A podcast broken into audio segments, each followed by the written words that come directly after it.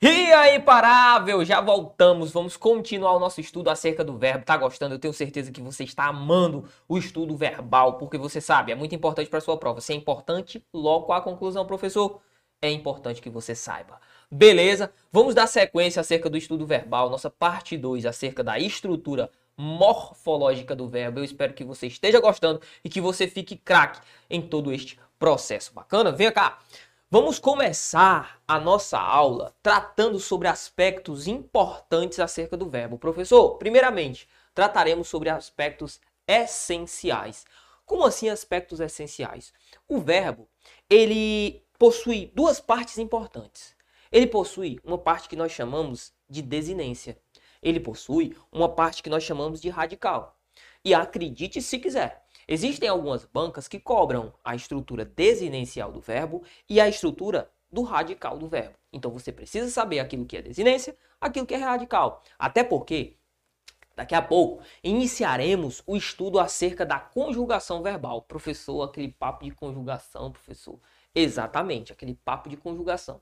Que muita gente não gosta. Mas eu digo a você, se você nunca fez o processo de conjugação, com certeza um dia na sua vida você deve ter feito. Mas se porventura faz muito tempo que, que você não faz esse tipo de processo, existe muito tempo aí que você é, não pega um verbo, tenta conjugá-lo, faz a estruturação da conjugação, eu quero falar para você, é algo tão simples, brother. É algo muito fácil de ser feito. Eu tenho certeza que você vai fazer de modo muito calmo, muito, muito tranquilo. E se porventura sua prova cobrar conjugação verbal, ó, que derruba candidato pra caramba, não vai derrubar você.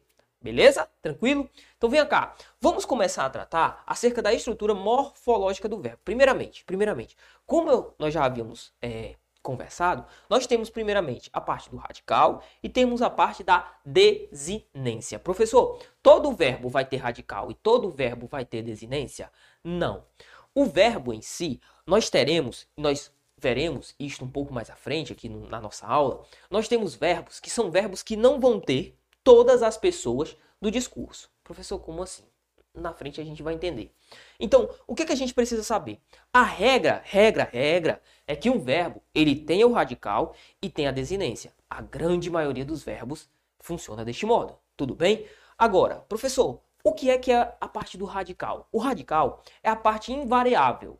Invariável, e além de ser invariável, ela é a parte que denota a semântica, o sentido do verbo. Por exemplo, eu vou escolher um verbo como o verbo viajar. No verbo viajar, quando eu falo para você, eu viajo, tu viajas, ele viaja. Nós viajamos, vós viajais, eles viajam. Perceba, o viage, viage, é o que indica a ação de sair de um lugar e chegar a outro. Vou dar um outro exemplo. O verbo jogar. Eu jogo, tu jogas, ele joga, nós jogamos, vós jogais, eles jogam. Joga. Esse jog indica a ação de ir lá bater na bola, ou, por exemplo, jogar vôlei. Essa ação que é propriamente dita, a realização, o ato de praticar aquele esporte, ele é denotado não pela parte da desinência, ou seja, a parte variável, e sim pela parte invariável, que é o radical, que seria esse jog, jog, beleza? Então, guarda no coração. A parte radical, o radical, formato do verbo, ele é a parte invariável e além disso, é responsável por trazer a semântica associada a este verbo. Tudo bem? Já a parte da desinência é a parte variável. É nela, e olha como a língua portuguesa é bela, é nela que nós temos, por exemplo, a indicação de tempo. É nela que nós temos, por exemplo, a indicação de pessoa. Vamos escolher o mesmo verbo, jogar. Quando eu digo assim, ó, jogamos, o que é que você sabe acerca desse mos? Ora, você sabe que esse mos indica que não é apenas uma pessoa que joga, são algumas pessoas, várias. Então perceba, a desinência, a estrutura variável, ela tem a capacidade de denotar quantas pessoas estão praticando aquele ato. Olha que beleza. Quantas pessoas estão ali praticando o ato? É, meu garoto. Então perceba, a parte da desinência, a parte variável. Jogamos. Bacana, tranquilo, de boa. Além disso, além de denotar a parte, a indicação variável, além de denotar a quantidade de pessoas nesse jogamos, nesse exemplo é, é, que nós acabamos de ver, nós temos também, neste mesmo exemplo, em jogamos, eu posso denotar o pretérito. Lembra? Nós jogamos. Ou eu ainda posso colocar um pretérito imperfeito, como nós jogávamos. Perceba? Então, toda a estrutura desinencial é a estrutura que vai indicar tempo, vai indicar pessoa, vai indicar modo, Isso é muito massa, cara. Tudo isso é proporcionado pela desinência em estruturação ao nosso verbo, juntamente com o nosso radical. Olha o exemplo aqui, professor, eu quero um exemplo bacana. Olha aqui, ó. O verbo cantar. Vou conjugar o verbo cantar aqui para que possamos entender quem que é radical, quem que é desinência. Vamos lá. Ó. Eu canto, tu cantas, ele canta, nós cantamos, nós cantais, eles cantam. Bacana, muito simples, verbo cantar, verbo de primeira conjugação, e nós vamos ver o porquê. E toda a estruturação está aqui. Perceba, eu quero que você perceba o seguinte: toda a ideia do verbo cantar está colocada desse lado. Professor, o que seria o radical? Ora, o radical não é a parte invariável? Então, cante, cante, cante, cante, cante, cante. Não permaneceu exatamente a mesma coisa? Sim. Então, a parte que permanece igual, ou seja, invariável, é o nosso radical. Perceba, o que foi que mudou, professor? Quando eu quis indicar a primeira pessoa, eu cantou.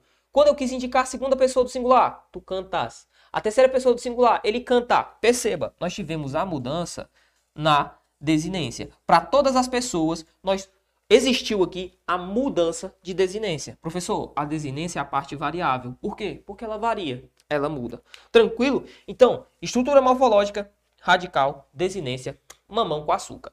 Existem alguns verbos, só lembrando, existem alguns verbos que não terão radical juntamente com a desinência. Tranquilo?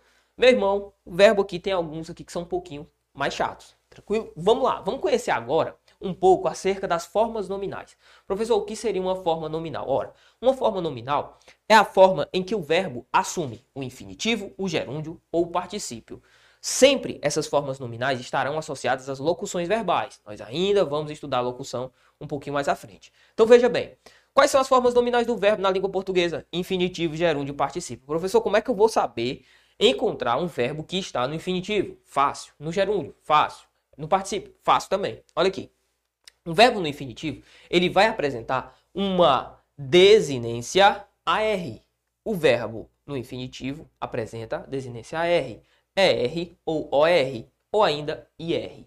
Perceba, marca AR, ER, OR e IR são marcas do infinitivo.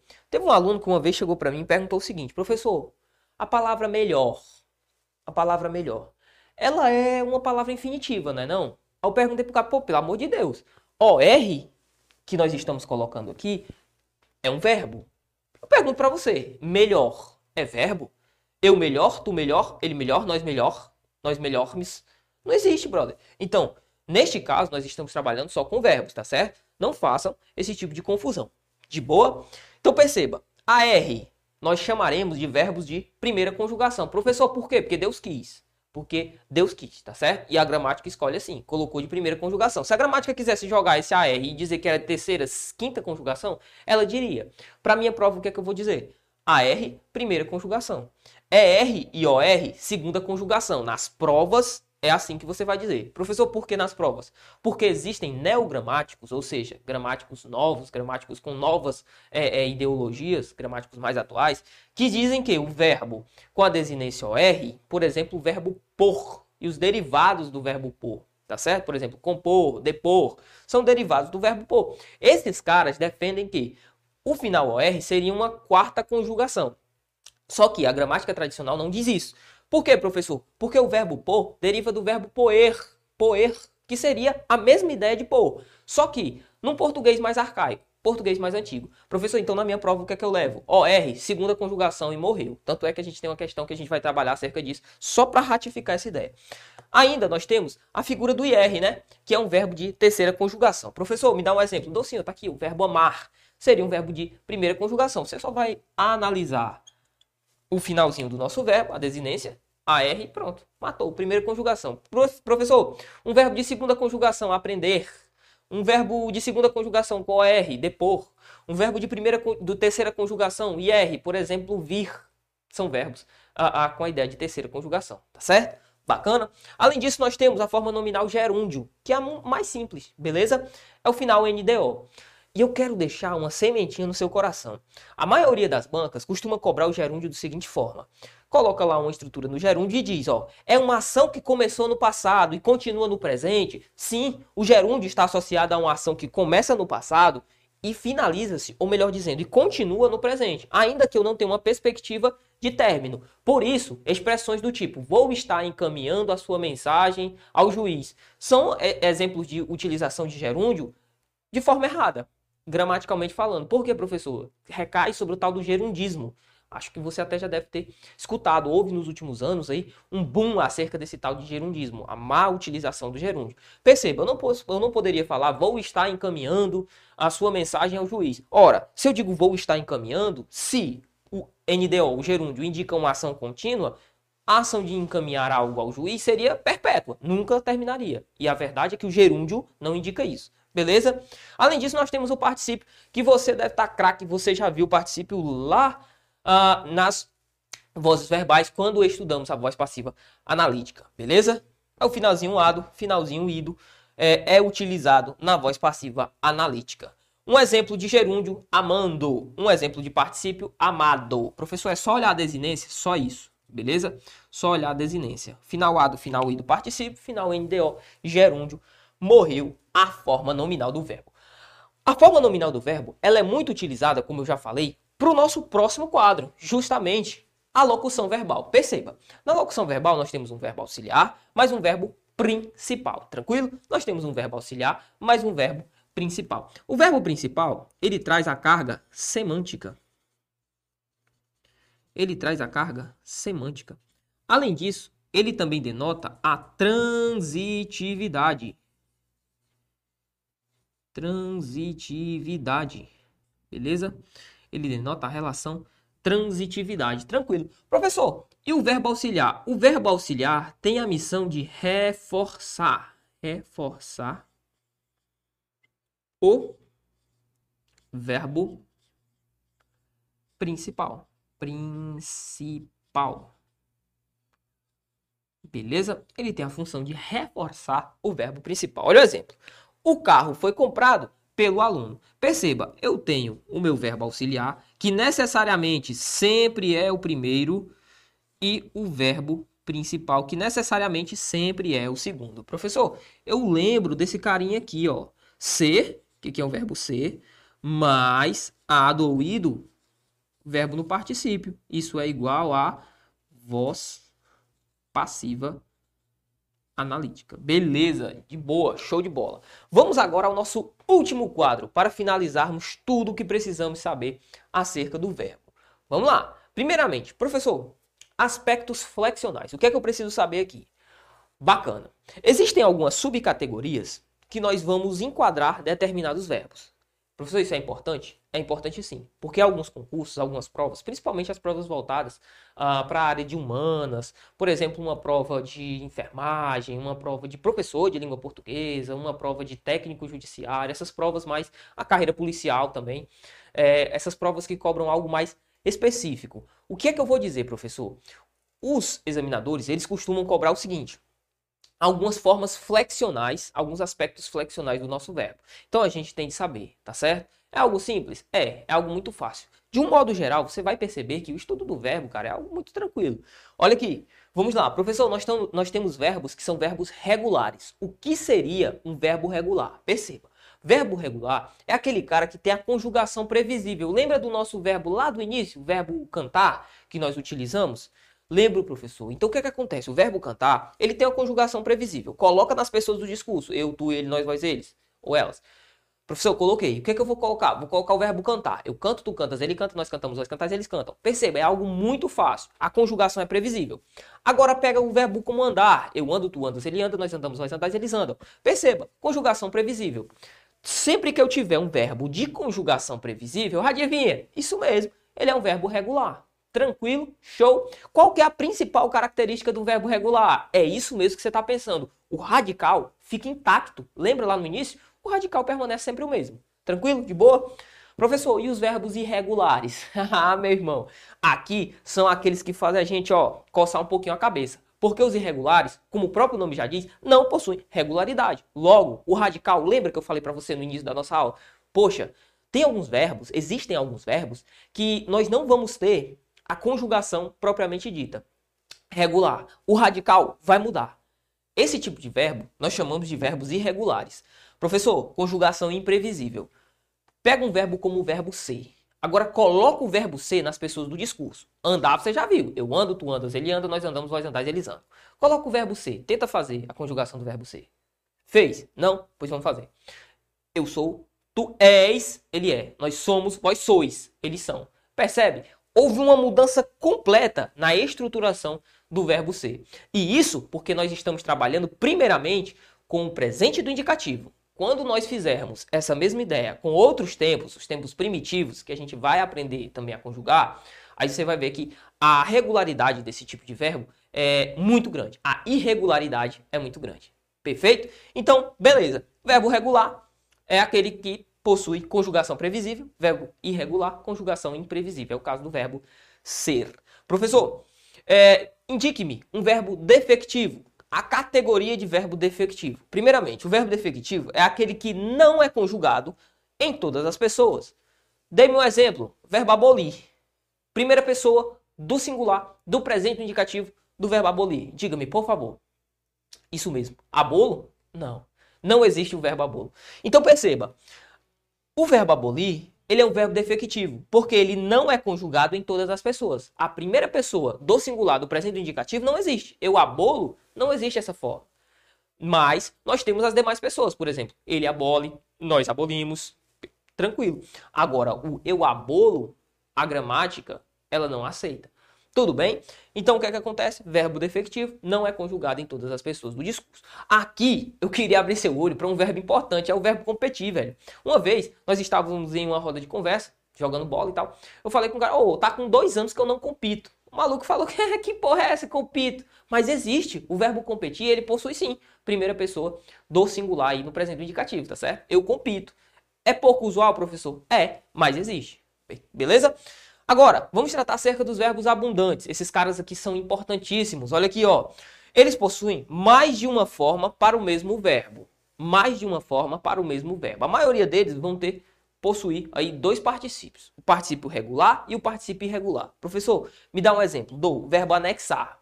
Quando você fala o seguinte, ó, uh, eu, eu, o, o documento foi anexo ou foi anexado por mim? Ora, Possuiu o anexo, professor? Possui. Essa palavra existe? Existe. Anexado existe também? Existe também. Então perceba, eu tenho duas formas de particípio. Eu tenho um particípio regular e tenho um particípio irregular. Professor, eu posso usar do jeito que eu quiser o particípio regular o particípio irregular? Jamais. Tá certo? Por isso, a gente vai ter de se ater e um pouco mais à frente a gente vai saber, poxa, quando é que eu uso o particípio regular? Quando é que eu devo utilizar o anexado? Quando é que eu devo utilizar o anexo? Tranquilo? Massa. Além disso, nós temos os verbos pronominais, que são dotados de parte integrante do verbo. Lembra do PIV? Lembro, você estudou lá atrás, quando nós estudamos, por exemplo, a, as vozes, né? Utilizamos as funções do ser nas vozes verbais, você viu também o PIV, a parte integrante do verbo, por exemplo, o verbo arrepender-se, que possui ali o ser como parte integrante do verbo. Nós temos um verbo formado aí com a estruturação é, com esta estruturação pronominal, beleza? Vamos responder algumas questões para que possamos ver como que isto é cobrado no dia da nossa prova. Vamos lá. Questão número 1 um, vai falar o seguinte, ó. Nesse trecho, eles têm uma crise de identidade. É correto afirmar que a forma verbal tem. Primeiramente, vamos lembrar isso aqui? Professor, vamos. Tem algum erro aqui, não tem? Tem sim. Claro que tem. Porque o que é que acontece? Esse verbo ter, você sabe que o verbo ter e os derivados do verbo ter, por exemplo, reter, o verbo vir e os derivados do verbo vir, por exemplo, intervir, uh, são verbos que terão a sua conjugação e terão sua estruturação a partir do verbo que o gerou. O verbo ter, ele, como marca do plural, nós utilizamos um acento diferencial, que é justamente ó, o nosso querido circunflexo. Para que, que eu utilizo isso, professor? Para fazer a relação de concordância. Lembra? Concordância. Tranquilo? Concordância com o quê? Com o sujeito. O sujeito aqui seriam eles. Então perceba, para que houvesse uma correta utilização aqui, eu deveria utilizar o circunflexo no verbo ter. Então vamos lá, o item A. Parece grafada no plural para indeterminar o sujeito a que se refere. Não. Tá errado, né? Primeiramente, nem o plural tá. Em segundo lugar, o sujeito está explícito aí pra gente, né? Sujeito simples, eles. Item B. aparece grafada na terceira pessoa do, do plural do verbo ter, do presente e do indicativo. Eu pergunto a você, ela está na terceira pessoa do plural, tal qual está colocado aqui pra gente? Não, não está na terceira pessoa do plural, não. Se estivesse na terceira pessoa do plural, você já sabe, eu teria aí a utilização ah, da minha marca, né? Da marca do da acentuação, correto? O acento diferencial, beleza? Tranquilo? Ah, até porque, do jeito que ele está aqui, ele está na primeira pessoa. Ele tem. Bacana? Item C. Deveria ser grafada com acento tem, beleza? Para marcar a terceira pessoa do plural do presente do indicativo. Perfeito, ó, gabarito. Item C de casa, terceira pessoa do plural do presente do indicativo. Item D fala, concorda com o sujeito a que se refere, porque foi grafado na terceira pessoa do singular. Errado, né? Realmente foi grafado na terceira pessoa. Do, ah, ele coloca do singular, né? Por isso que tá errado. Beleza. E ela é do plural. Além disso, o sujeito está explícito na nossa frase. Então, o gabarito da questão número 1, item C de casa. Bacana. Vamos à questão número 2, que vai falar o seguinte, ó. Questão número 2 diz o seguinte: O verbo destacado no trecho houve um tempo em que a minha janela dava minha janela dava dava para um canal está conjugado no pretérito imperfeito. Nós até já fizemos essa questão no nosso último bloco. Professor, foi colocada de maneira é, de maneira estratégica? Sim. Por quê? Porque eu quero que você faça o seguinte: eu quero que você diga-me, eu quero que você diga-me qual é a estruturação desse verbo que aqui está. Nosso gabarito nós já vimos, trabalhamos no último bloco, é o D. Mas esse verbo era, este verbo era, você consegue dar-me uma categoria acerca desse verbo era que é importante? Diga-me, pense um pouquinho acerca desse verbo era. Exatamente. Esse verbo era nada mais é que o verbo ser. Professor, o que, é que o senhor está querendo dizer? Em primeiro lugar, você viu que esse verbo ser que aqui está, em primeiro lugar, esse verbo ser que aqui está, ele é um verbo que nós vimos que a regularidade é uma regularidade imprevisível. Imprevisível. Então perceba. Então perceba. Além de ser um verbo irregular da língua portuguesa, esse verbo ele também vai apresentar uma marca de tempo, uma marca de modo, uma marca de pessoa, uma marca de número e tudo que envolver uma relação verbal. Onde é que eu estou querendo chegar? Não importa se um verbo é regular ou irregular, se um verbo é defectivo, abundante ou pronominal, todos os verbos vão assumir uma estruturação de tempo, modo e terão uma conjugação propriamente dita, ainda que essa conjugação não seja previsível, tá certo? Ainda que essa conjugação não seja previsível. Então, gabarito dá 2, item D de Deus, a gente só está trabalhando acerca do assunto abordado, beleza? Vamos para a próxima questão, questão número 3, ó, fala o seguinte, ó. Na frase, ah, aqui a gente vai ratificar uma ideia, ó. Na frase, não é fácil compor aquelas músicas. A forma verbal destacada ah, pertence a que conjugação? Professor, no- o correto não seria não é fácil compormos aquelas músicas? Não, tá certo? Até porque a figuração aqui me dá um sujeito é, com valor acusativo, tá certo? Não é fácil compor aquelas músicas. Beleza, professor, tranquilo. Vamos aqui, venha comigo no, no nosso quadro. Vamos trabalhar o seguinte, ó. Você viu, você viu que sempre que nós tivermos um verbo com a terminação OR, você vai dizer que este verbo pertence à segunda conjugação. Professor, mas se na minha prova falar a quarta conjugação, meu irmão, isso não é aceito hoje. No momento dessa gravação, até o presente momento, isso não é aceito. Então, ó, vamos lá. Não é fácil compor. O verbo compor aí colocado, professor. Eu pergunto a você, meu aluno, minha aluna, ele está em que conjugação? Primeira, segunda, terceira, quarta conjugação? Professor, existe quarta? Existe sim. Gramáticos neogramáticos trazem este tipo de sentença. Só que você vai dizer, ó, que ele é um verbo de segunda conjugação, tá certo? É um verbo de segunda conjugação. O verbo aí colocado, o verbo compor. Bacana? Vamos à próxima questão, questão de número 4. Que vai falar o seguinte, ó. Questão de número 4 diz o seguinte: No texto 2, a forma verbal aprendendo apresenta-se no. Tranquilo, né? Professor, de boa, de boa. Show de bola, ó. Aprendendo, finalzinho. Qual o final do meu verbo, professor? Final NDO, que é uma marca de quê? Do gerúndio, do particípio, do infinitivo. E tem A de amor, é uma marca do gerúndio. Se fosse o participio, professor, seria o quê? Seria o final ado ou finalzinho ido. Beleza? Professor, ainda tem o infinitivo pessoal e o impessoal? Tem sim, tem o infinitivo pessoal e o impessoal.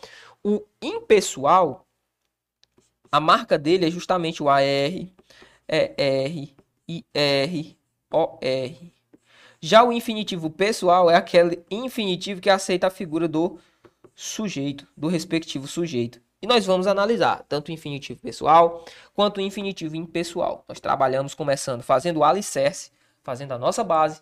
Olha aqui, nós trabalhamos fazendo a nossa base. Depois que fizermos todos, uma, todos é, é, estivermos com a base pronta, aí sim a gente começa a aprofundar um pouco mais, tá certo? Então fica craque nesses, primeiro, nesses primeiros processos aqui que trabalhamos, que eu tenho certeza que quando chegar um pouco mais à frente, tudo vai fazer sentido. Bacana? Show? Espero você no próximo bloco. Vai tomar uma água, um café, um chá, dá um cheiro na sua mãe, na sua namorada, no papagaio, no periquito. Viva a vida, como diria nossos os grandes poetas árcades, é, carpe diem, colham o dia, meus amigos, colham o dia, porque a vida é só uma e você tem de aproveitar essa porra, tá bom? Então, ó, te espero no próximo bloco. Valeu!